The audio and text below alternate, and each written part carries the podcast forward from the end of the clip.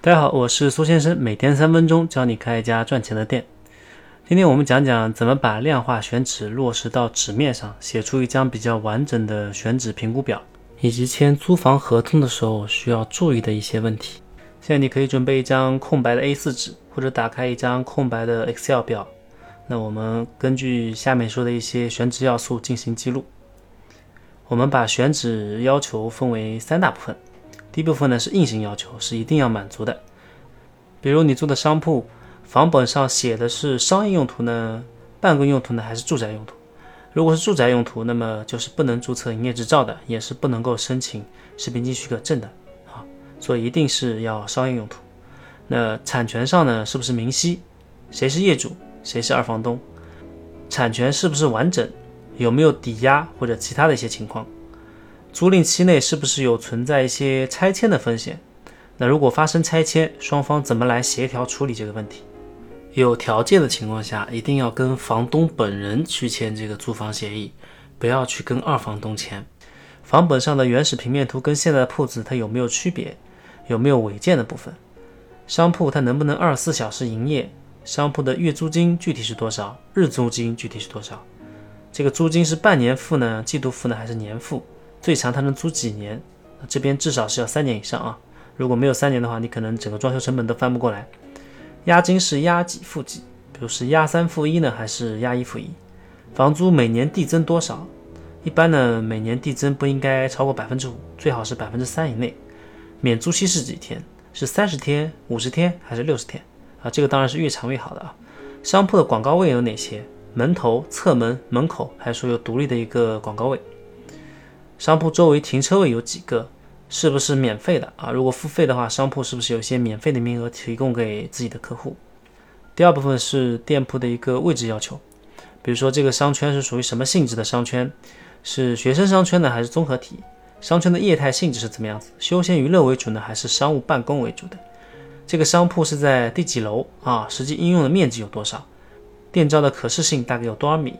啊，门头展示面大概有多少面积？商铺的门前道路是不是双向车道？有没有隔离带啊？如果有隔离带，旁边五十米以内有没有人行横道、地下通道或者天桥？商铺离最近的公共垃圾桶大概有多远？离这个垃圾清运点大概有多远？第三部分呢是一些技术要求，比如说楼层有多高？一般呢我们要求层高是高于两点八米。啊，如果是单层做成两层的话，隔层的强度它够不够？结构是不是合理？有没有排烟管道？有没有消防通道？水压它是不是合规？排污它是不是合规？入户的电线是否符合要求？一般我们要求是十平方啊及以上。那有没有网线和电话线？上面这些确认了之后呢，我们就可以准备跟房东签租房合同了。租房合同里面有一些小细节呢是需要你特别注意的。一、商铺的基本信息，地址在哪里啊？一定要精确到门牌号啊，面积有多少，这些都要非常明确。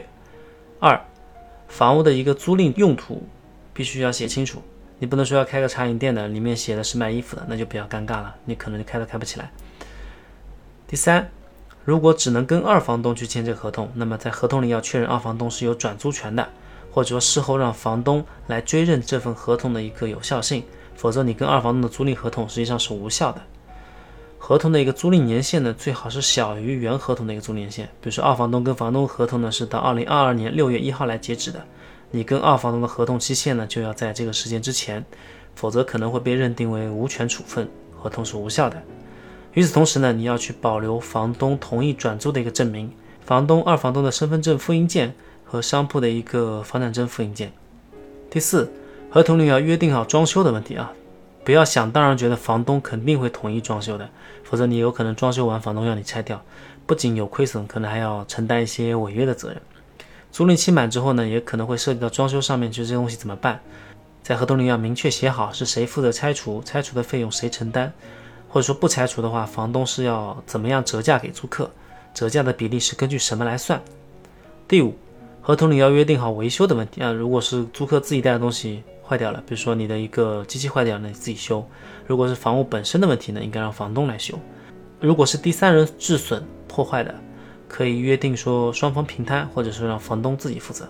第六，合同里要约定好商铺外面的广告墙使用权的问题，是付费使用呢，还是免费使用？第七，合同里要约定好承租人是不是具有转租权。如果有转租权的话，你就可以当二房东了；如果没有转租权的话，你是不能当二房东的。第八，合同里要写好押金退还的问题啊，最好是合同期满之后无条件的退还，无条件的全额退还，不能以任何理由来克扣押金。好，今天我们这节课呢，讲了一下怎么样去写出一份完整的选址评估表，以及签房租合同的时候需要注意的一些问题。下节课我们就开始讲产品了。给大家留个课后作业，你觉得什么样的产品才是好产品？欢迎留言分享你的观点，你也可以在评论区下留下你自己的开店问题。我会定期抽取关注度高的问题，在节目中进行解答。